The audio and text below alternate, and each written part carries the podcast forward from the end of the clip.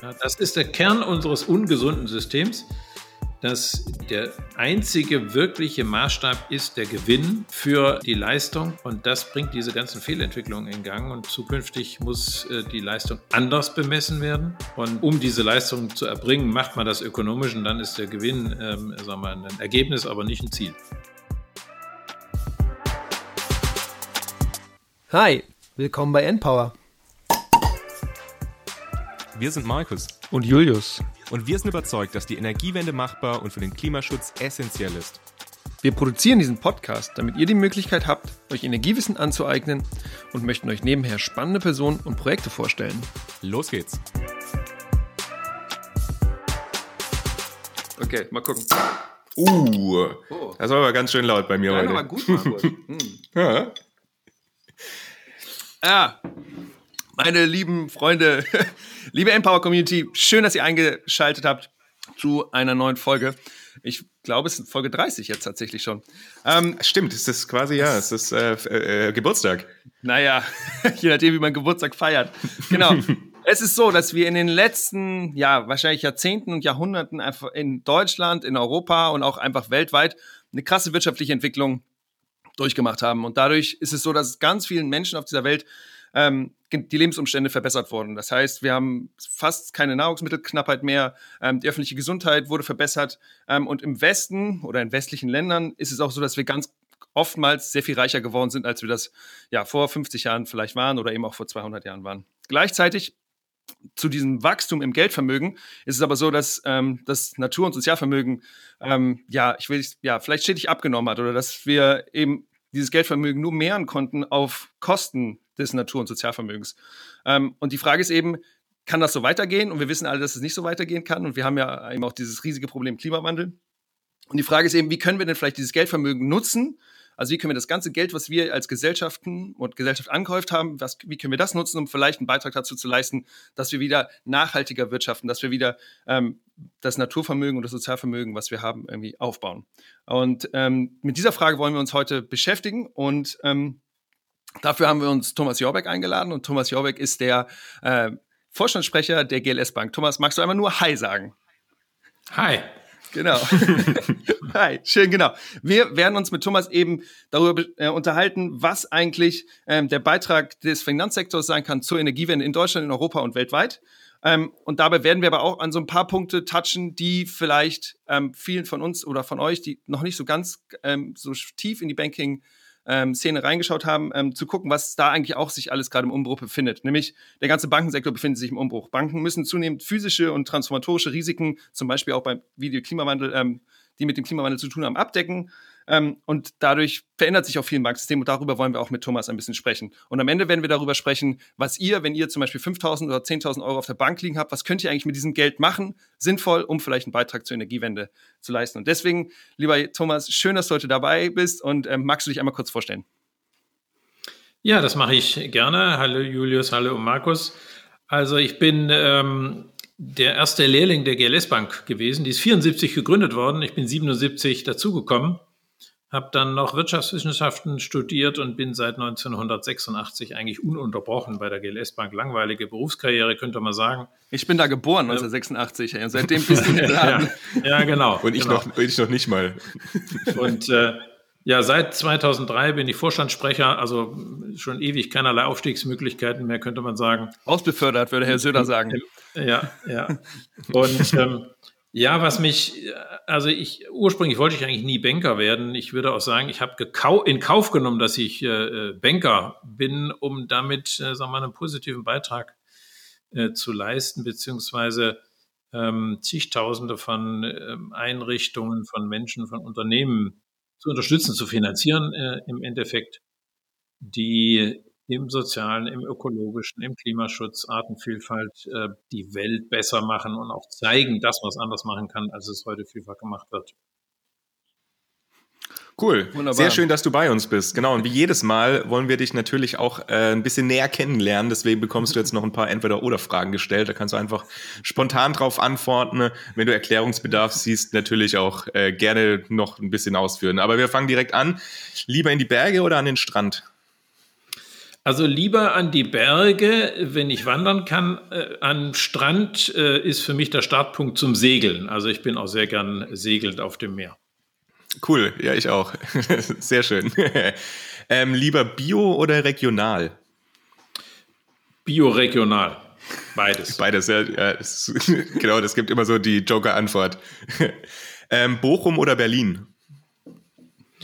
Oh, das ist eine interessante Frage. Also ähm, ich bin ja nicht geboren in Bochum, sondern ähm, äh, in Süddeutschland. Äh, lebe sehr gerne in Bochum, aber bin auch gerne in Berlin. Okay. Ähm, lieber ein Podcast oder ein Video? Also jetzt also, lieber ein Podcast. Fangfrage, Markus, Fangfrage. Ja, also Fangfrage. Nein, ich habe bloß gesehen, Thomas, du hast ja auch schon, ähm, ihr habt ja tatsächlich auch einen eigenen Podcast von der GLS Bank. Ja. Da warst du ja auch schon zu Gast und du hast ja auch äh, letztes Jahr relativ aktiv Videos gemacht, wie ich gesehen hatte. Ja, Deswegen, ja mache ich auch weiterhin. Ja. ja. Okay, und als letzte Frage, vielleicht ein bisschen tricky, ähm, darfst du dann äh, entscheiden, ob du auch vielleicht wieder beides sagst. Äh, die Principles for Responsible Banking oder die Sustainable Development Goals? Die Sustainable Development Goals. Ganz okay. Eindeutig. Und genau damit äh, steigen wir eigentlich auch in die Folge ein. Vielleicht, weil wir das jetzt gerade gesagt haben, diese Principles for Responsible Banking ist vielleicht ein ganz guter Startpunkt. Kannst du da vielleicht mal was dazu sagen, was das eigentlich überhaupt ist? Gut, das sind, äh, ist ja eine internationale Vereinbarung, ähm, die festlegt, dass man oder die, die beschreibt, muss man eigentlich mehr sagen, dass eben man Verantwortung übernimmt und in, in bestimmten Bereichen, äh, wenn man Geld anlegt oder wenn man Kredite vergibt. Ähm, aber sag mal, deswegen war ich sehr eindeutig für die ähm, Sustainable Development Goals, weil die beschreiben viel umfänglicher die globalen Ziele, die wir ähm, ja, uns eigentlich verbindlich gegeben haben als Weltgemeinschaft. Und die müssen ma maßgeblich sein. Und daran muss sich heute jeder orientieren und daran sollte man auch die Leistung messen. Ähm, also insofern, wenn man das stringent macht, ist schon äh, ganz gut. Das sind die auf jeden Fall wichtig. Genau, okay, dann lass uns mit dieser allerersten Frage reinsteigen, mit der wir eben, in der ich bei meiner Einleitung gerade schon auch angefangen habe.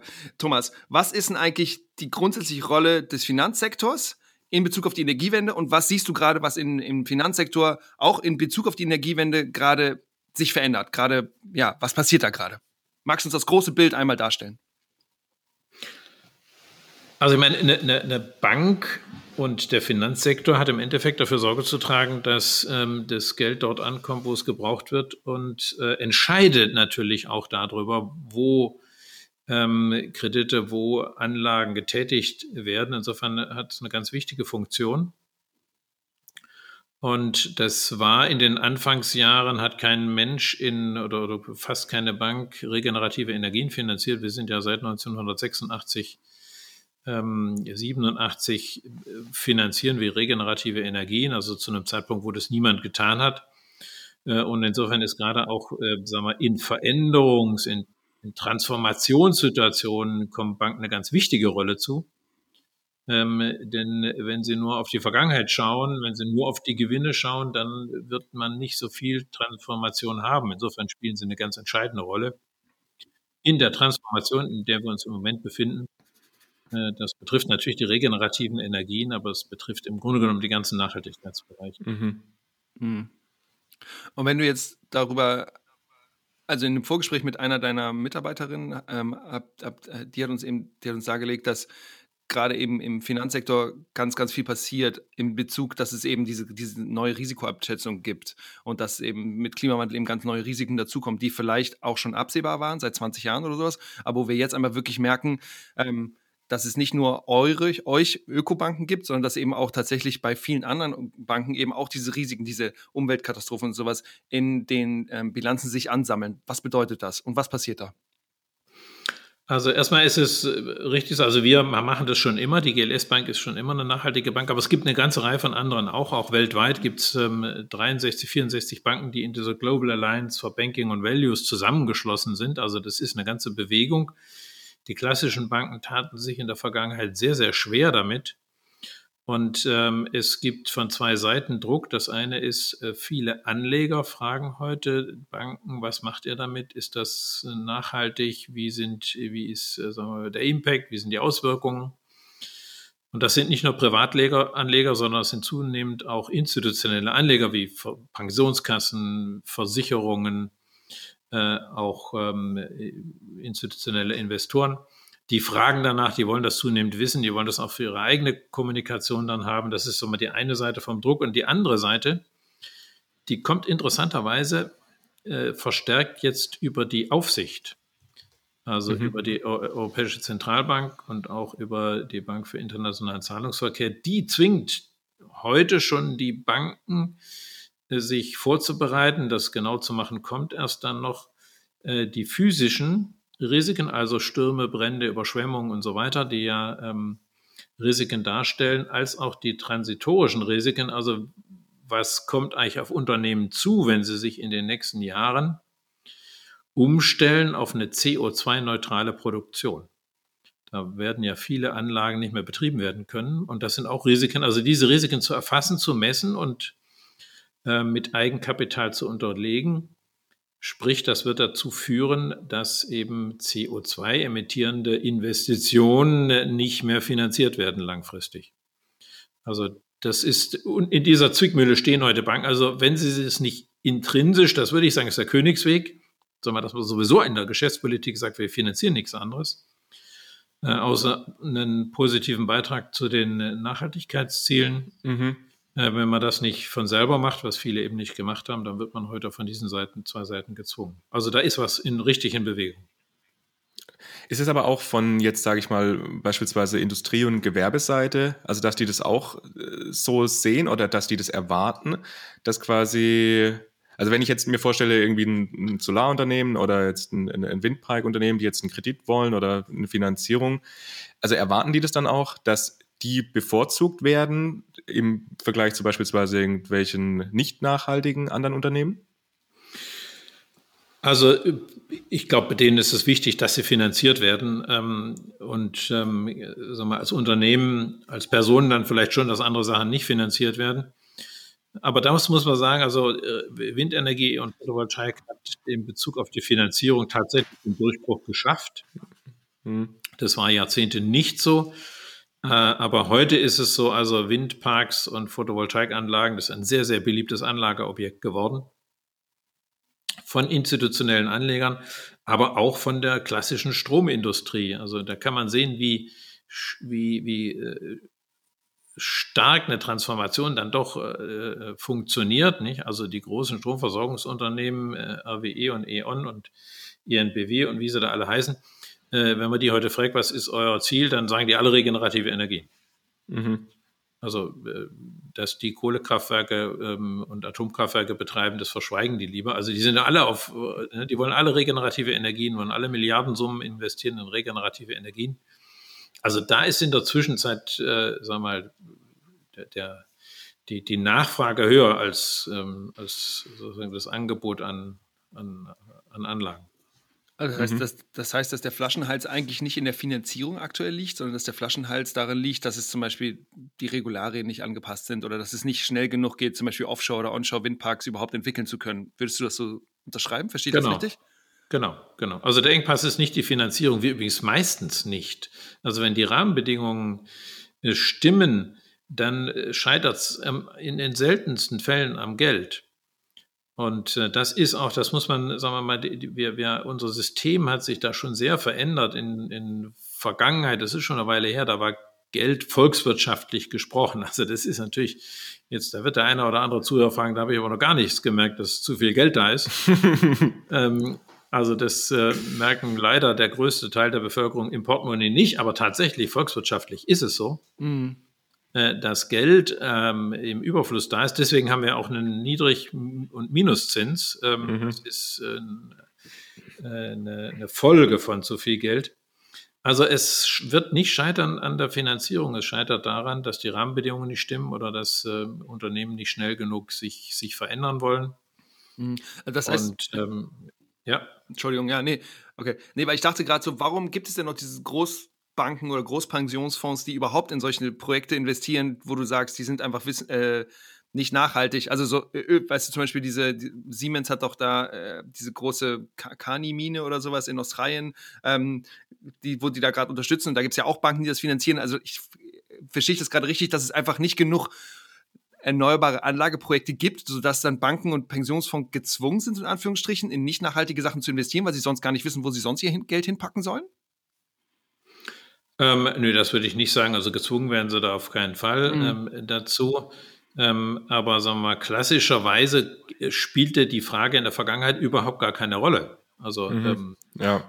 die, die Frage der Nachhaltigkeit oder was macht ein Unternehmen äh, in Bezug auf Umwelt und in Bezug auf soziale und in Bezug auf ethische Standards spielte in der Vergangenheit überhaupt keine Rolle, sondern es war die Frage, also ähm, wie, wie hoch äh, ist die Profitabilität und wie hoch sind die Sicherheiten? Ähm, das war die entscheidende Frage. Also können die das zurückzahlen, wenn es ein Darlehen war? Mhm. Ähm, aber die Fragen der ähm, negativen ökologischen Effekte waren keine Frage, die bei Banken eine Rolle gespielt hat, weil sie auch in der ganzen Wirtschaft und bei Unternehmen keine Rolle gespielt hat. Ja, mhm. äh, äh. Darf, darf, darf ich noch? Weil Thomas, du hast ja gerade gesagt, dass von der Bankenaufsicht da jetzt auch Initiativen gestartet werden, dass man sich darauf vorbereitet. Ähm, wie, wie, wie sieht sowas aus? Also, äh, wie sieht so, du, du sagst, dass der Druck ein bisschen kommt, wenn ich dich gerade richtig verstanden habe. Wie, wie kann die Bankenaufsicht da einen Druck ausüben? Und ich habe mich gerade gefragt, aktuell ist wegen dem Wirecard-Skandal ist ja die BaFin in Deutschland sehr, sehr stark im, im, im, Fokus. Ist das, das ist ja eigentlich auch eine Aufsichtsbehörde für Banken. Ist das auch eine Aufsicht, woher Druck kommt oder kommt es tatsächlich eher von dieser europäischen Ebene, die du jetzt gerade spezifisch angesprochen hattest?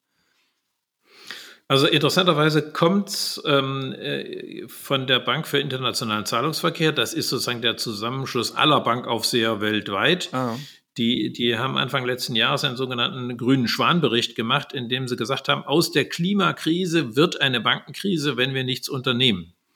Weil abzusehen ist, dass die Risiken, die über ähm, die tatsächlich Erderhitzung kommen, also Stürme, Brände, Überschwemmungen, mhm. ähm, äh, Dürre und so weiter, ähm, die landen ja im Endeffekt dann auch bei Banken, weil die Banken die Unternehmen finanzieren, die diese Probleme haben. Ähm, und äh, auf der anderen Seite Sie auch sehen, diese Transformation steht an. Und in der Transformation, wo man sagt, bis 2035, 40 müssen eigentlich sämtliche Industrieanlagen, äh, aber auch der Verkehr und die privaten Heizungsanlagen CO2-neutral sein. Das heißt, viele Anlagen werden nicht mehr betrieben werden können. Mhm. Und ähm, wenn man solche Anlagen finanziert hat und die können von heute auf morgen nicht mehr ähm, betrieben werden, dann ist das ein Ausfall, der möglicherweise auch bei der Bank als ein Risiko landet. Und ähm, insofern ist es, sagen wir, in, eigentlich hätte der, sagen wir mal, der, der, Grund, dass unsere natürlichen Ressourcen und, und sagen wir, Lebensgrundlagen zerstört werden, ausgereicht, um das äh, nicht mehr zu tun. Aber längst ist, sagen wir mal, heute die, die wirtschaftlichen Auswirkungen auch da. Also rein aus ökonomischen Gründen, aus Vernunftgründen, sagen wir, die Risiken sind so groß, ähm, dass man das berücksichtigen muss und darin eigentlich nicht mehr investieren sollte. Mhm. Aber also wenn du das jetzt so sagst, dann heißt das ja im Prinzip, dass, sage ich mal jetzt, irgendwelche klassischen Banken, die eben noch in diese Sachen investieren, dass die dann auch ein großes Risiko eingehen, weil die sich ja dann an solche Technologien noch ähm, quasi an solchen Technologien festhalten. Oder glaubst ja, du, dass da genau. das Risiko von denen noch absehbar ist aktuell? Oder ist das jetzt schon, also ich meine, falsch ist es sowieso, aber also glaubst du, es wäre eigentlich besser, wenn die auch das machen würden, also für sich selbst, für, also für auch die, die finanzielle Stabilität? Genau das ist der Grund, warum die, äh, die Aufsicht da einschreitet. Die, die, die Bankenaufsicht fühlt sich ja, jedenfalls mir noch nicht bekannt geworden, nicht für die Rettung der Welt verantwortlich. es sei denn, die Banken werden gefährdet dadurch. Mhm.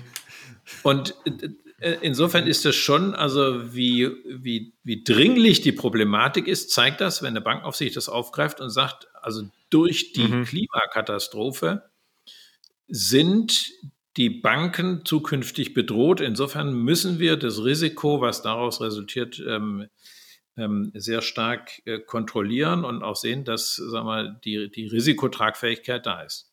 Und das ist natürlich ein toller Treiber für die, für die Transformation. Gibt es dann irgendwelche, also Vorgaben von denen, dass sie sagen, irgendwie ein bestimmter Prozentsatz von eurem Geschäft, das ihr macht, muss in irgendwelche nachhaltigen Investitionen fließen oder da müssen nachhaltige Investitionen getätigt werden? Also wie, wie kann man sich das vorstellen, dass sie das ähm, quasi kontrollieren? Oder? Nein, die, die, Bankenaufsicht wird das so machen, die wird, die sagt, da, da gibt es ein Risiko ähm, und äh, das müsst ihr äh, erstmal ermitteln. Also man braucht die Daten vom Kunden wie viel CO2 emittierst du denn noch? Welche, wie ist es mit den Lieferketten? Wie, wie ist der Einfluss dieser Risiken auf die finanzierten Unternehmen? Und äh, das muss die Bank ermitteln. Dann muss sie die in ihre ähm, Bonitäts- und ihre, in ihre Bewertungssysteme integrieren. Und ähm, also äh, jetzt mal ganz äh, äh, grob gesprochen, wenn eine Bank darlegen kann, dass sie den Untergang der Welt überstehen kann, ohne dass es bei der Bank ein Risiko ankommt, dann ist die BaFin fein. Mhm. Äh, ja, dass das nie der Fall sein wird, ist klar. Äh.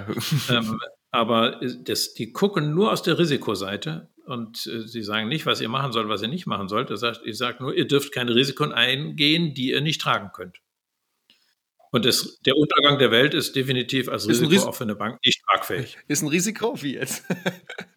ich kann mich ja wie erinnern, irgendwie in den letzten zehn Jahren dieses Wort äh, Stresstest sehr oft gehört zu haben. Das wahrscheinlich auch damals ja. mit diesen, also wir hatten ja diese Bankenkrise 2008, 2000, nee, 2009, 2010. Ähm, gibt es da auch jetzt aktuell auch solche Stresstests, die Banken durchlaufen müssen? Also sind das so Modellierungen, ähm, die dann gucken, okay, welche Risiken habt ihr und in, in, unter den und den Bedingungen würdet ihr überleben oder nicht überlegen? Überleben? Ja, genau, genau. Diese Stresstests wird ähm, also die Bank of England, die hat das schon gemacht. Die hat ähm, den, den englischen Banken vorgeschrieben, ihr müsst solche Stresstests machen, ihr müsst bestimmte Annahmen treffen. Mhm wie werden sich die physischen Risiken entwickeln und wie wirken die sich auf? Und da kann man drei unterschiedliche Risikoszenarien, ähm, also muss die machen und auch auf die, die, die Transit, transitorischen Risiken, also wie, äh, welche Anlagen werden zukünftig nicht mehr betrieben werden und wie wirkt sich das auf Unternehmen aus und wie auf das Risiko. Also genau diese Stresstests ähm, werden angewandt zukünftig auf Klimarisiken. Mhm. Ja. Okay, es stellt sich jetzt noch so die, die, die große Frage, ähm, also für mich ist es denn, oder beziehungsweise auch aus, aus Anleger- oder Anlegerinnenseite, ist es denn genauso rentabel quasi ökologische oder nachhaltige Investitionen zu tätigen als, als konventionell, weil irgendwoher muss das ja kommen, dass jetzt, sage ich mal, die klassischen Banken noch viel in diese alten klassischen Technologien investieren. Ja, also es ist eine interessante Frage, weil man immer denkt, also wenn es gut ist, muss die Rendite hoch sein. Ähm, sagen wir, in Bezug auf die Marktmechanismen ist es gerade umgekehrt. Also wenn es gut ist, sprich sicher und kein hohes Risiko da ist, was bei regenerativen Energien oder ähm, bei ähm, Betrieben, die halt keine negativen Umwelteffekte auslösen, die sind sicherer. Und insofern ähm, ist da auch die Risikoprämie, nämlich der Zinssatz, niedriger, als das ähm, bei risikobehafteten Anlagen der Fall ist. Also das werden wir langfristig erleben. Die Renditen werden nicht, äh, im Moment sind sie teilweise genauso hoch oder vielleicht noch höher bei manchen nachhaltigen Anlagen. Mhm.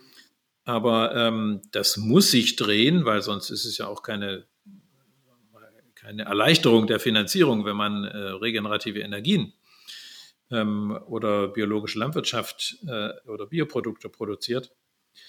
Und die Risiken, die in den CO2-emittierenden Industrien liegen, die müssen eingepreist werden. Das heißt, für die wird eine Finanzierung erheblich teurer werden, wenn sie überhaupt noch kommt. Hm. Ich, ich habe die ganze Zeit in meinem Kopf diese, diese, dieses Kohlekraftwerk in Moorburg Weißt, kennst du ja wahrscheinlich, ne? Genau. Und das ist, wurde ja, weiß ich, vor zehn Jahren irgendwie erst tatsächlich fertiggestellt, oder vor acht Jahren sogar. Und jetzt musste das, äh, wird das ja abgeschaltet. So, und so, so, so ein Kohlekraftwerk ist ja, weiß ich nicht, was das, wie viel Millionen Euro da als Investitionskosten reingehen. Was passiert mit so einer, also so, so, so, so, so ein riesen fossiles Projekt ist ja auch finanziert wahrscheinlich über, weiß ich nicht, 30 Jahre, 40 Jahre ungefähr. Was passiert denn mit solchen Krediten, wenn dann einfach dieses Asset, was man da hat, einfach gar nichts mehr wert ist und auch nicht mehr funktioniert. Ja, man nennt es sogenannte Stranded Assets. Also ähm, Datteln 4 ist ja auch ein Kohlekraftwerk, mhm. was gerade eben erst ans Netz gegangen ist. Ja. was über, über, ähm, über zehn Jahre Bauzeit äh, hatte. Und man wusste in dieser ganzen Bauzeit, wussten die Betreiber ganz genau, dieses Kohlekraftwerk wird nie länger äh, betrieben werden können. Das ist äh, also umweltmäßig ganz ausgeschlossen. Das wusste man. Die Daten, es gibt ja keine neuen Daten, ne? die sind ja alle, also die ganzen. Ja, das wusste man früher natürlich auch schon alles, ja. Sind ja alle eingetreten. Also im Grunde genommen muss man sagen, das ist äh, ein, ein, ein, ein unternehmerisches Fehlversagen ersten Grades. Aber die Unternehmen haben das trotzdem gemacht, weil sie davon ausgehen, und das ist leider auch geschehen, dass sie sich dann entschädigen lassen können, wenn sie diese ähm, äh, Anlage nicht betreiben können. Das ist aber nach meiner Einschätzung wird, also die, was die Kohlekommission gemacht hat, wird wohl das letzte Mal gewesen sein, dass man diese alte äh, Regel angewandt hat. Also sozusagen, wer äh, die Umwelt ähm, äh, schlimm verschmutzt hat, mit dem verhandelt man, dass er das nicht mehr tut und dafür kriegt er sehr viel Geld.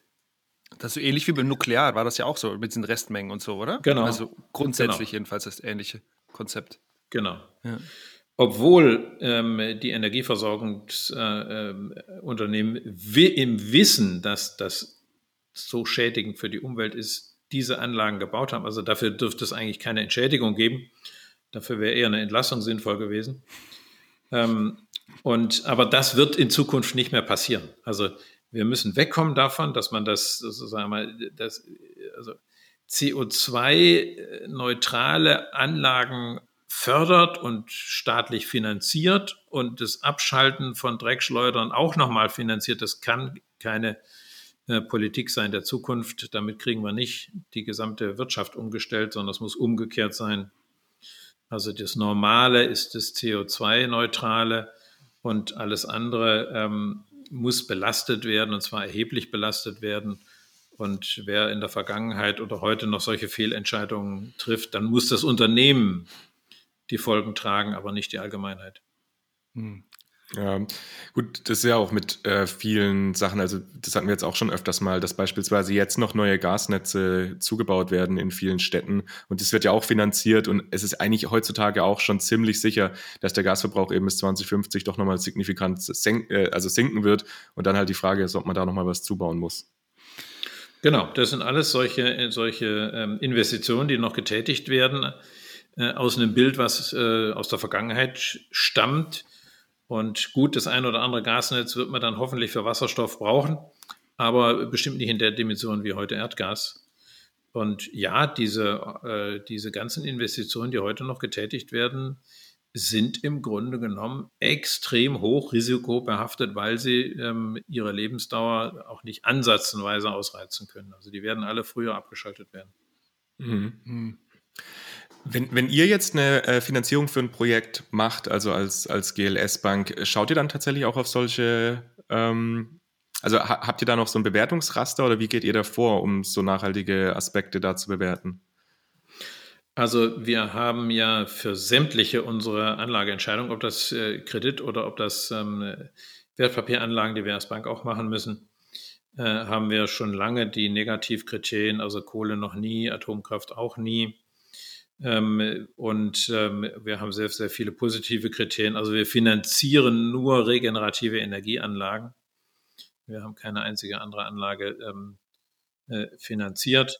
Ähm, naja gut, äh, Blockheizkraftwerke schon auch. Also dort, wo man eine hocheffiziente ähm, Ausnutzung äh, von, von Gas hat, das haben wir schon auch mal finanziert. Äh, und Nahwärmenetze, also überall da, wo ein, ein überproportional hoher positiver Beitrag zur CO2-Einsparung ist. Das haben wir finanziert, alles andere finanzieren wir gar nicht. Mhm. Und so ist es in anderen Bereichen auch. In Landwirtschaft finanzieren wir ausschließlich biologische Landwirtschaft ähm, und in der Lebensmittelproduktion ähm, und Handel genauso und ausschließlich ähm, nachhaltige biologische äh, Unternehmen. Also da haben wir sehr, sehr strenge Kriterien, ja. Aber schon immer gehabt. Was ich ganz spannend fand bei euch, dass ihr äh Ihr habt den sogenannten GLS Klimabank, GLS Bank Klimafonds und vielleicht habt ihr da noch verschiedene ja. Produkte, aber was ich an dem Fonds spannend finde, ist, dass ihr euch tatsächlich ein Forschungsinstitut geholt habt, und zwar das Wuppertal-Institut. Das sind ja auch gute, gute Kollegen und Kolleginnen und Freunde von uns. Ähm, und mit denen durchgerechnet habt, äh, ob die Investition, also wenn, wenn Mensch X 10.000 Euro in diesen Klimafonds investiert, ob das dann eben einen Beitrag leisten würde, oder, ähm, dass wir dieses das 1,5 Grad Ziel ähm, ähm, äh, erreichen können, also eben die Klimaerwärmung äh, auf unter 1,5 Grad zu reduzieren. Ich finde das einen super coolen Ansatz, weil dadurch gibt ihr, finde ich, euren Kunden ähm, eben so eine haptische Möglichkeit zu sagen, ey, wenn ich da rein investiere, das kostet vielleicht ein bisschen mehr, weil das ist gemanagt und lalala, aber dann weiß ich, dieses Geld ist gut investiert. Könnt ihr sagen, kannst du sagen, wie es dazu gekommen ist und kannst du sagen, ob das, ob das das einzige Produkt ist, was so spezifisch aufgebaut ist oder ob ihr da noch eine andere Produktkategorien äh, äh habt und wie das angenommen wirkt vom Markt? Also habt ihr, hast, habt ihr das Gefühl, dass Leute spezifisch wegen solchen Dingen zu euch kommen ähm, oder kommen die eh zur GLS, weil die die GLS toll finden und dann sagen, ah, das habt ihr, ah, jetzt investiere ich da rein. Magst du uns davon mal ein Gefühl geben? Ja. Also ähm, der GLS Klimafonds ist ähnlich zustande gekommen ähm, unter gleichen Motiven, wie wir auch unsere Kreditfinanzierung im Bereich regenerativer Energien machen. Man sagt also, ähm, wir wollen nur die Sachen finanzieren, die also regenerativ sind, einen sehr super positiven Beitrag bringen, ohne dass wir das bisher exakt genau gemessen haben, was wir bisher gemacht haben in der Vergangenheit. Wir haben immer dargestellt, also wie ist das, und das haben die Unternehmen auch immer gemacht, also wie viel CO2 haben wir eingespart ähm, durch die Anlage immer im Verhältnis zum Durchschnitt der, der Stromindustrie.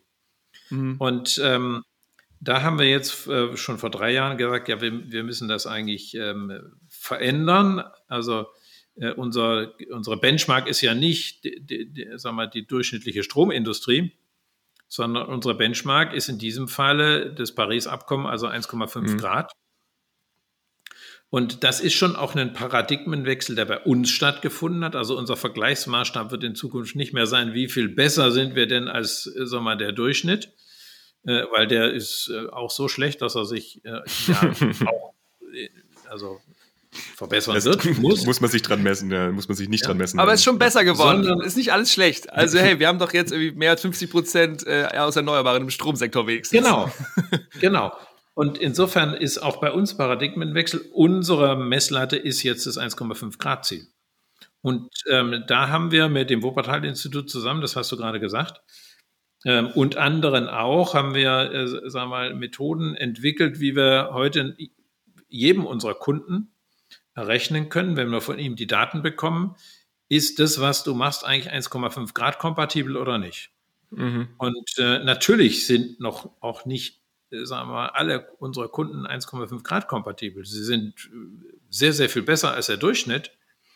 Und das ist im Grunde genommen der Prozess. Und das haben wir dann eben auch für den, für den Klimafonds angewandt und konnten da sagen, ähm, da ist es tatsächlich so, dass wir da bei den 1,5 Prozent liegen. Äh, Im Durchschnitt liegen wir das bei uns auch, aber wir wissen, da gibt es ähm, äh, so wie im eigenen Haus auch, da gibt es manche Verhaltensweisen, die sind noch nicht 1,5 Grad kompatibel und andere sind schon besser. So ist es bei äh, in den Branchen auch. Und ähm, also diese Messung werden wir dann auch verwenden, um nachzuweisen, also wie hoch sind eigentlich tatsächlich die Risiken. Und dieser Paradigmenwechsel, der findet im Moment auch noch viel zu langsam, aber sagen wir, in der gesamten Wirtschaft statt. Ähm, sozusagen der, der, zukünftig muss die Leistung eines Unternehmens vor allem daran gemessen werden, wie hoch ist ihr Beitrag zum Klimaschutzabkommen und wie hoch ist ihr Beitrag zu den äh, SDGs insgesamt. Das ist zukünftig die Messlatte. Und ähm, also diesen Beitrag und natürlich die Kundendienstleistung zu erbringen oder das, das Produkt. Äh, und der Gewinn ist nur noch, äh, sagen wir, hat man das ökonomisch gemacht, aber es ist nicht mehr ja. des Ziels. Ja, ja. Das ist der Kern unseres ungesunden Systems dass die, der einzige wirkliche Maßstab ist der Gewinn mhm. für äh, die, die Leistung. Und das bringt diese ganzen Fehlentwicklungen in Gang. Und zukünftig muss äh, die Leistung anders bemessen werden. Und ähm, sagen wir, um diese Leistung zu erbringen, macht man das ökonomisch und dann ist der Gewinn ähm, sagen wir, ein Ergebnis, aber nicht ein Ziel. Hm. Hast du das Gefühl, dass das bei, also bei anderen Banken ist das ja auch schon jetzt so ein bisschen in den letzten Jahren immer mehr gekommen. Also ich sage jetzt mal bei den klassischen Banken, ohne da jetzt Namen zu nennen. Ähm, die haben ja jetzt auch immer mehr nachhaltige Fonds und, und diese Sachen. Und es gibt Aber auch bei ETFs, die zum Beispiel eher in Richtung Erneuerbare gehen und solche Genau, Sachen. das gibt, genau, es gibt auch ETFs, die in diese ganzen Richtungen Kurz, gehen. ETF steht für Exchange Traded Funds, das heißt, es ist ein Indexfonds, der abgedeckt wird. Nur zur Info, genau, bevor wir jetzt hier wieder mit, äh, mit Abkürzungen rumschmeißen. Ähm, genau, aber wo ich, wo ich eigentlich drauf auf wollte äh, jetzt war, dass bei denen ja aber auch oft, äh, dass dann dass, dass die Begriffe Nachhaltigkeit oder Umwelt mit drinstehen in den Namen, aber dann trotzdem noch irgendwelche Unternehmen oder Investitionen drin sind, wo ich jetzt sagen würde, weiß ich jetzt nicht, ob das so richtig nachhaltig ist. Also gibt es da eigentlich eine Regelung dafür, was sich nachhaltig, also dürf, also gibt es eine Regelung für diese Fonds, dass die, die, die, diese Wörter Nachhaltigkeit und Umwelt drin haben dürfen? Oder dürfen die das einfach reinschreiben, so wie sie es, also darf man die benennen, wie man möchte? Also bisher konnte man das benennen, wie man das, äh, wie man das möchte. Und insofern hatten wir viel Greenwashing. Wir hatten ähm, äh, natürlich auch viel so, dass jetzt einzelne Institute, die haben halt, ähm, also jedes Kreditinstitut hat auch regenerative Energien finanziert. Das ist ganz unvermeidbar bei, bei so einem Riesenmarkt heute. Ne? Dann hat man das ja. sozusagen in ein Produkt gepackt und ähm, gesagt, das ist nachhaltig, was dann auch stimmt, aber der Rest ist es dann eben nicht. Und ähm, da gibt es aber jetzt eine EU-Regelung, das nennt sich äh, Taxonomie, äh, die gemacht worden ist, wo festgelegt ist, was muss eigentlich an Qualität äh, sichergestellt sein bei einer nachhaltigen Geldanlage. Mhm. Das ist gut, dass es ein solches Niveau ist, gibt. Das ist jetzt vom Ambitionsniveau ähm, sagen wir, weit, weit unter dem, was wir haben. Aber immerhin gibt es einen Mindeststandard, ähm, der, da, der da definiert ist. Und das rutscht schon. Anfangs war das eigentlich mehr so Marketing. Äh, jetzt hat man das als zusätzliches ergänzendes Kriterium, findet es zunehmend Eingang. Ähm, was die meisten noch nicht denken können, ist, dass man das tatsächlich konsequent macht und sagt, also wir messen die Leistung nicht mehr ähm, am, am, Gewinn, sondern wir mhm. messen die Leistung an den Beiträgen, die wir für unsere Kunden in Bezug auf die Leistung und in Bezug auf, ähm, sagen wir mal, die Rahmenbedingungen eben das Soziale und das Ökologische haben. Ähm, also das ist auch eine, wir haben eine andere Definition von Nachhaltigkeit. Also diese, mhm. ähm, also People, Planet, Profit, ähm, äh, oder menschlich, ähm, menschlich, sozial, ökologisch und ökonomisch. Da sagen wir, das ist eine ganz eindeutige Priorisierung. Wirtschaft hat nur ein einziges sinnvolles Ziel, das ist, die Bedürfnisse der Menschen ganzheitlich zu decken. Und das so zu machen, dass das enkeltauglich ist, was es im Moment überhaupt nicht ist. Das Wort mag also, dass das Enkel, das auch noch, genau, dass äh, und die Fridays for Futures, wenn ich da Enkeltauglichkeit benutze, dann äh, sagen die mir sofort, das reicht nicht. Es muss kindertauglich sein. Mhm. Ja, also die Perspektive, also wir sind schon so weit, dass man euch heute. Aber Enkeltauglichkeit ist ganz gut. Und die Ökonomie, das ist äh, sozusagen die Methode, die wir darauf anwenden. Aber kein Selbstzweck. Mhm. Und das ist sozusagen, äh, sagen wir mal, das, das würde ich sagen, da, da ist unser System eben schief. Ähm, dass das zum Selbstzweck geworden ist. Also Gewinn ist kein Selbstzweck, Ökonomie ist kein Selbstzweck. Das ist eine Methode, die man äh, anwendet, um, sagen mal, die menschliche ganzheitliche Bedürfnisbefriedigung und die Ressourcenschonung und äh, äh Entwicklung, ähm, äh, dass man das möglichst effizient macht. Glaubst du, es wäre sinnvoll, dass man beispielsweise solche Kategorien dann auch noch mit reinnimmt in die, also wenn ich jetzt einen, einen Fonds, also so wie ihr es jetzt gemacht habt mit den CO2-Einsparungen, was jetzt Julius gesagt hat, wenn sowas dann verpflichtend wäre für, für alle Banken, dass man das ausweist, also dass sich dann die Anlegerinnen und Anleger oder also dass man sich da ein Bild darüber machen kann, was das jetzt wirklich für, für eine Auswirkung hat, was ich da mache? Das ist ein Weg wäre, dass man das alles äh, in Vorschriften gießt ähm, und, äh, und, und verbindlich macht. Ähm, das wird aber so sein, dass das Niveau nur langsam steigen wird, wenn man das, äh, wenn man das macht. Ich glaube, besser wäre es, wenn man tatsächlich heute in einen intensiven Wettbewerb um Werte geht, wenn man in einen Wettbewerb darum geht und das transparent auch macht. Also wer leistet das denn am, am besten? Denn es ist ja gerade unser Problem heute, dass äh, wir denken, alles, was nicht verboten ist, ähm, muss man machen, um Gewinn zu erzielen. Mhm. Ja, und wenn man das mal, ähm, äh, wenn man das mal zu Ende denkt, also äh, sagen wir mal, dann handeln wir nur noch nach Verboten und Geboten und haben alles reguliert bis zum geht nicht mehr, was ja heute schon teilweise der Fall ist. Da ist mir ja ganz gut drin. also ich, ich glaube, also es wird so kommen, wenn Einsicht und Not nicht ausreichen, ähm, dass man sozusagen diese Transformation in der Wirtschaft macht, dann wird es im Endeffekt so kommen, dass alles vorgeschrieben sein wird. Hm. Das ist ein Albtraum, glaube ich, für alle. Und insofern, was wir brauchen, ist kein Preiswettbewerb, wir brauchen einen Qualitätswettbewerb. Hm. Und ihr scheint ja da auf einem ganz guten Weg zu sein. Ne? Wir hatten im Vorgespräch gerade über eure Bilanzpressekonferenz gesprochen. Da hattest du gesagt, dass ihr ein ganz gutes Jahr hattet, also irgendwie zweistellig mit einer 2 vorne, also mehr als 20 Prozent gewachsen. Ähm, warum kommen diese Leute zu euch? Und also hast du das Gefühl, dass, also wir reden ja die ganze Zeit, das muss kommen, das wird kommen. Ähm, kommt es denn auch jetzt schon? Also seht ihr das bei euch selber und warum kommen die Leute eigentlich dann zu euch? Ja, das ist eine Frage, die sich ähm, in, in letzter Zeit immer öfter stellt. Wenn jetzt alle Banken in Richtung Nachhaltigkeit gehen, Kommen Sie dann ähm, eigentlich noch ähm, zu den Ökobanken oder bleiben Sie bei Ihren kommen Banken? Sie dann, kommen Sie dann eigentlich noch zur GLS Bank? Und ähm, also, da, also mir ist da gar nicht bange. Wir haben im Moment äh, pro Woche über 1000 Kunden, die neu kommen. Ah. Und ähm, ich, das, das wird ja auch dazu führen, dass sagen wir mal, auch die Kunden genauer hingucken, dass da ein höheres Bewusstsein ist. Und dass insofern dann so ein Qualitätswettbewerb anfängt. Und das heißt auch, wir müssen uns verbessern. Das ist nicht, dass wir uns ausruhen können auf dem, was wir bisher gemacht haben, sondern wir müssen ständig unsere Qualität verbessern. Wir müssen auch äh, die Transparenz verbessern. Wir müssen gucken, dass wir möglichst viele Kunden auch äh, in der Transformation so begleiten, dass ähm, die Kunden, die Unternehmen, auch die äh, heute ökologisch ausgerichtet sind, eben noch besser werden. Und ähm, äh, in, in, insofern sagen wir, die, die, die Benchmark, die Referenz zu bleiben für nachhaltiges Banking, ähm, das ist im Markt notwendig, aber auch natürlich für die Wettbewerbsfähigkeit der GLS Bank notwendig. Bisher mache ich mir da keine Sorgen. Ähm, äh, ich wünsche mir, ich könnte mir mehr Sorgen machen, denn dann wäre insgesamt der, der Finanzmarkt nachhaltiger geworden. Mhm. Aber du bist, ja. aber mal so eine spezifische Frage. Triffst du dich mit anderen weiß ich nicht, Chefs von irgendwelchen anderen Banken und redet ihr darüber? Wahrscheinlich redet ihr schon darüber? Also kommen die dann zu dir und fragen, fragen die dich? Nehmen die dich als Wissensressource wahr? Oder ist es das so, dass jeder sein eigenes Süppchen so ein bisschen kocht und ich bei der Deutschen oder bei der Commerz oder was, wir wissen schon, was wir machen und wir müssen mit dem Jorbeck ja nicht reden, wozu auch? Ist, ich sag mal, gib mir mal ein Gefühl, wenn du, wenn du magst.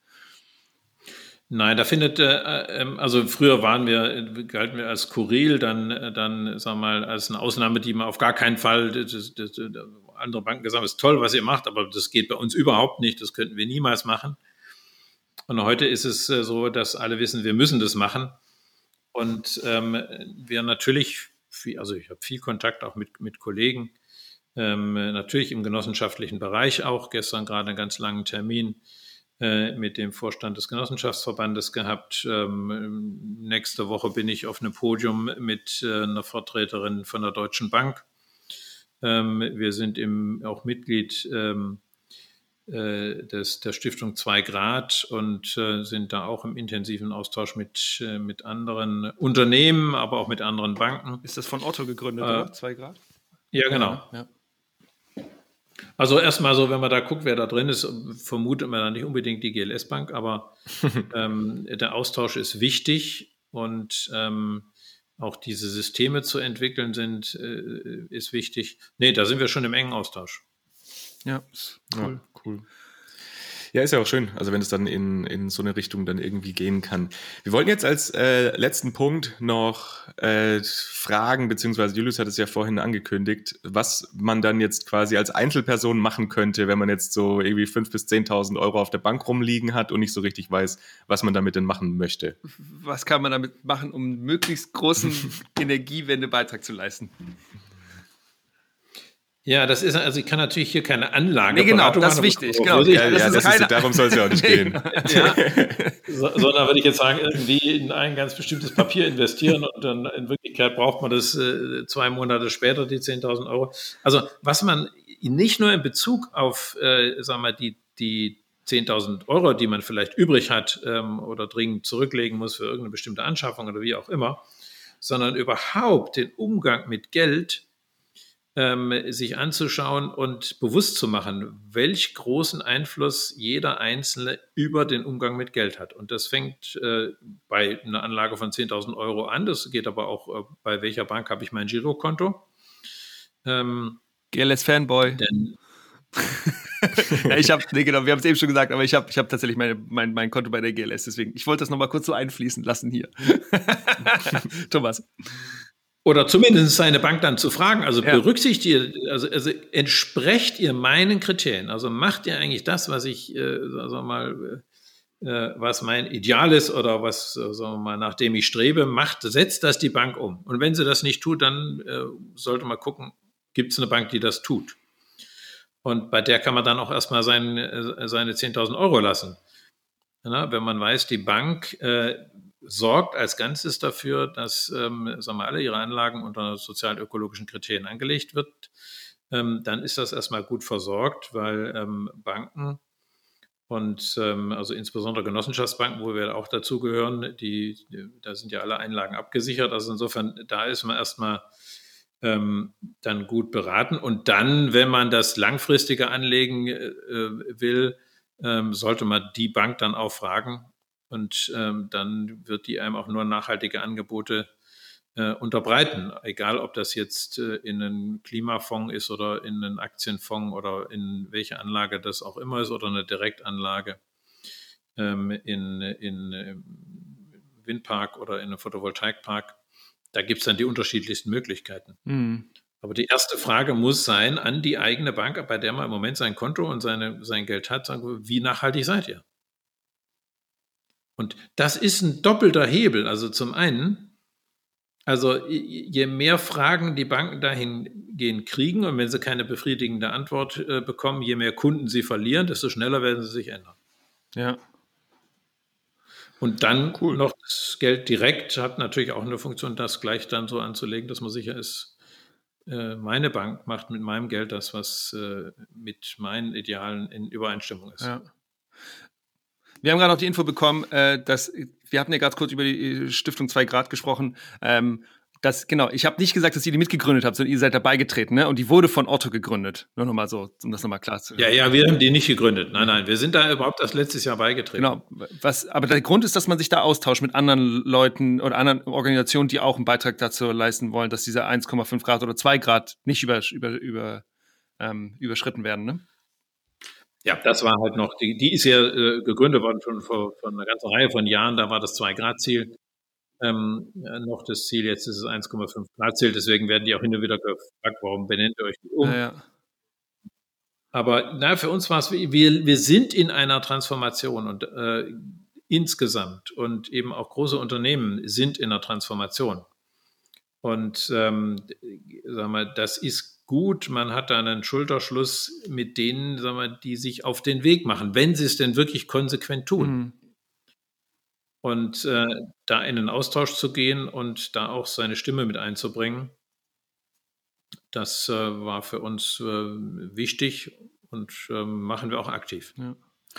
Ihr habt da ja noch so einen anderen äh, Verein, die CO2-Abgabe, ne? Also da ist auch noch so ein Verein, ich weiß nicht, ob ihr den mitbegründet habt, aber das geht auch in so eine ähnliche Richtung. Oder da tauscht ihr euch auch viel mit anderen Stakeholdern, Unternehmen oder wie auch immer aus? Um also wir sind in, in, natürlich in ganz unterschiedlichen auch Mitglied, aber den CO2-Abgabeverein in Freiburg, den haben wir in der Tat auch mitgegründet. Ähm, eine unserer politischen Forderungen ist ja eine CO2-Abgabe, wie auch eine Abgabe auf Spritz- und Düngemittel. Und ähm, weil, äh, sagen wir, das ganz wichtig war, dass man da auch, sagen wir, die Modelle entsprechend entwickelt, dass man ähm, so Fragen, wie wirkt sich das auf, aus auf die Bürger, wie wirkt sich das auf aus Unternehmen, wie ist das äh, mit einem Grenzausgleich? Und ähm, da hat der CO2-Abgabeverein eine ausgezeichnete Arbeit geleistet und äh, hat einen guten Input auch gegeben, auch bis in die Politik hinein. Ähm, aber wir haben da noch eine Zusammenarbeit äh, zwischen CO2-Abgabeverein, äh, unserer ähm, äh, GLS Energiestiftung und, und äh, German Watch zum Beispiel. Also Kooperationen einzugehen, um die Sache voranzubringen, ist für uns ganz wichtig. An der GLS Bank alleine wird die Welt nicht gelesen. Ähm, ähm, sag mal, klar, je stärker wir sind, desto, desto mehr Gewicht hat das. Äh, aber es geht nur in Kooperation mit anderen. Ja. Ja, es, zeigt ja auch, also das, was du gemeint hast, dass ja quasi, äh, wenn ihr jetzt irgendwie jedes Jahr um 20, 30 Prozent wächst, dann ist ja schon auch bei den anderen Banken, also irgendwo müssen die Leute ja herkommen. Und äh, wenn da dann von anderen Banken quasi weggehen, müssen die sich ja auch schon überlegen, was machen die anders als wir und dann eventuell halt auch in sich, also in ihren Unternehmen dann die Transformation, so wie ihr sie auch fordert, quasi ähm, dann eingehen. Genau. Ja, und das hat sich heute halt auch geändert. Also früher war in einem Bankwechsel praktisch, äh, sagen wir, das, das hat man eigentlich nie gemacht. Sakrileg. Und heute ist das, ja. heute ist das total einfach möglich. Ne? Das ist ganz schnell gemacht. Das kann alles digital unterstützt werden. Also es ist kein Problem mehr, heute die Bank zu wechseln. Und insofern ist das schon, dieser Druck ist auch, das, das nehmen die Banken ernst, mhm. ja. Ja. Thomas, wir kommen langsam auf die 50 zu. Ähm, du hattest ja ganz am Anfang gesagt, also Minuten. ja, ich wollte gerade sagen, also 50 ist bei uns beiden noch ein Stückchen ja, weg. Zusammen da, danke, ich dachte, das war ein Kompliment an mich, aber gut. Oh, Thomas, bist du 45? Nein, du hattest ja ganz am Anfang damit gestartet, dass du ähm, dass du ja der erste Auszubildende bei der GLS an sich warst und in Ermangelung an anderen Alternativen einfach da geblieben bist, weil du das Gefühl hast, da eben einen Beitrag leisten zu können. Was wünschst du dir denn für die, ich gehe jetzt einfach mal davon aus, dass du einfach den Job weitermachst, bis du eben nicht mehr arbeitest. Was wünschst du dir für die Zeit ähm, in diesen nächsten Jahren für die GLS und auch, genau, also natürlich, wir sind Energiewende-Podcast, deswegen die Frage natürlich auch, was wünschst du dir für die Energiewende in den nächsten x Jahren, solange du in, diesem, in dieser verantwortlichen Position noch weiterarbeiten wirst? Ja, es ist ja nicht nur die Zeit begrenzt, wo ich noch arbeiten werde, sondern insbesondere die Zeit, die wir noch haben, um tatsächlich die Wende zu CO2-Neutralität hinzubekommen.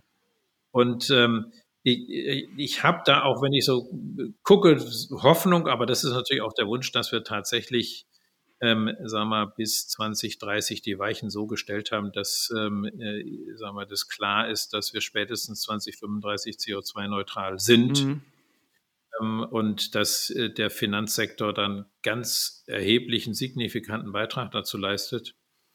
Und dass man das, äh, sagen wir, als ähm, die Blaupause nimmt, um auch die anderen dringenden Probleme, die mindestens so groß sind wie der Schwund der Artenvielfalt, die Bodenfruchtbarkeit, ähm, äh, sagen wir mal, e-, ebenso zu verbessern und zu verändern und äh, eben auch die sozialen Fragen anpackt. Also dass tatsächlich sagen wir, in den nächsten Jahren dieser Paradigmenwechsel gelingt. Äh, der Gewinn ist nicht mehr das einzige Ziel, sondern das ist eine Nebenbedingung. Und das Ziel wird sein, dass wir die Ziele, die wir uns als Weltgemeinschaft gegeben haben, also die UN-Ziele, die Sustainable Development Goals, tatsächlich ernsthaft und gemeinsam ähm, äh, erreicht werden. Das äh, ist das, äh, sagen wir mal, warum ich mein ganzes Berufsleben gekämpft habe und es weiterhin tun werde. Voll gut. Wunderschön. Dann Thomas, vielen lieben Dank, dass du bei uns im Podcast warst, dass du dir die Zeit genommen hast, uns ein bisschen da einzuführen in das ganze Thema Finanzsektor in der Energiewende. Wir hoffen, dass ihr da draußen, liebe Zuhörerinnen und Zuhörer, was mitgenommen habt für vielleicht eure, ja, euer zukünftige Finanzgeschäfte oder was ihr so treibt mit eurem Geld. Mir hat es auf jeden Fall super viel Spaß gemacht. Ähm, ich fand es eine tolle Folge und genau, Thomas, vielen lieben Dank. Genau. Danke. Ja, mir hat es auch Spaß gemacht. Vielen Dank an euch. Schön. Ihr Lieben, wenn ihr Lust habt, genau, wir hören uns gleich im Recap. Das war's. Danke, Thomas. bye, bye. Ciao.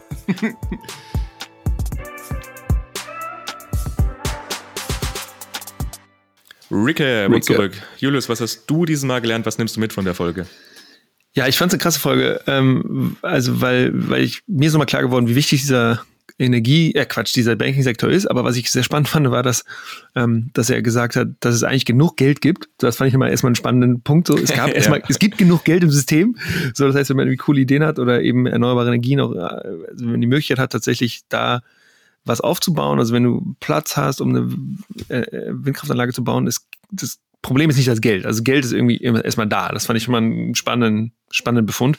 Ähm, was ich noch spannend fand, war diese Akkumulierung von Risiken in den Bilanzen der Banken. Also wenn es eben Firmen gibt, die eben nicht nachhaltig oder nicht klimakampfmäßig handeln, dass es einfach die, dass die einfach einem höheren Risiko ausgesetzt sind und dass das sich natürlich akkumuliert und dass das natürlich dann auch das Risiko der Banken erhöht und dass ähm, die dann im Zweifel eben auch dagegen steuern müssen oder auf jeden Fall ein gutes Risikomanagement ähm, machen müssen. Da haben wir auch über diese Stresstests gesprochen und so.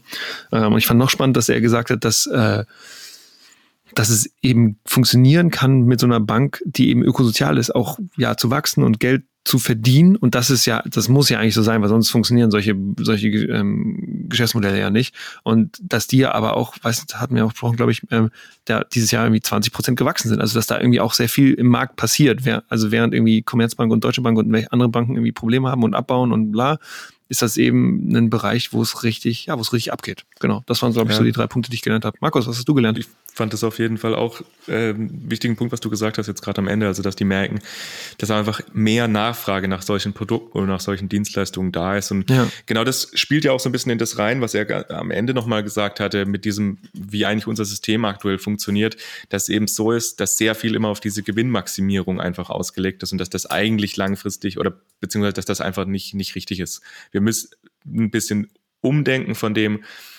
und halt wegkommen mit dem, wie schaffen wir es möglichst viel Geld zu verdienen oder wie schaffen wir es möglichst viel Rendite zu erwirtschaften, sondern auch überlegen, was für einen Impact hat denn eigentlich unser Geld, beziehungsweise was machen wir damit? Was sind unsere Zielkriterien? Und da kann mhm. eben auch eine, eine, ein Zielkriterium muss nicht unbedingt sein, ich habe jetzt 20% Rendite in dem Jahr erwirtschaftet, sondern das kann auch ein Zielkriterium sein, ich habe damit jetzt so und so viele Tonnen CO2 eingespart. Genau. Also nicht wie bei der großen Baumarktkette 20 Prozent auf alles, sondern äh, genau, wenn man vielleicht damit eine erneuerbare Energienanlage in, supported hat, dann ist das vielleicht sogar, ja, ist es mehr wert. Und das fand und, und ich das auch ist tatsächlich ganz cool, das hatten wir ja auch gesagt, ich glaube, du hattest es gesagt, Julius, in der Folge, ähm, dass man bei denen, bei der GLS auf der Bank tatsächlich ziemlich genau sehen kann, wo die anlegen und auch welchen ja. Impact das hat. Also wenn man, äh, ich weiß nicht in welcher ähm, Klassifizierung, aber dass eben da steht, wenn man jetzt hier irgendwie 1000 Euro anlegt, wie viel CO2 das dann eigentlich einspart. Ja, genau. Also die sind da zertifiziert und die arbeiten da eben, wie gesagt, auch viel mit dem Wuppertal-Institut zusammen, was ich voll cool finde. Also habe ich noch, noch nicht bei einer anderen Bank gehört. Ja. Genau.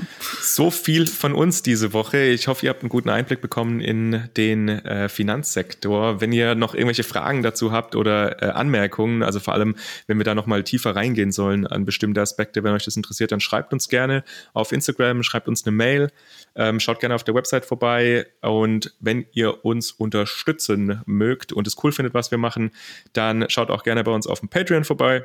Wir freuen uns drüber, aber Ansonsten hören wir uns auf jeden Fall in zwei Wochen wieder. Genau, voll gut. Bleibt sicher, macht's gut, ihr Lieben. Ciao, ciao. Ciao.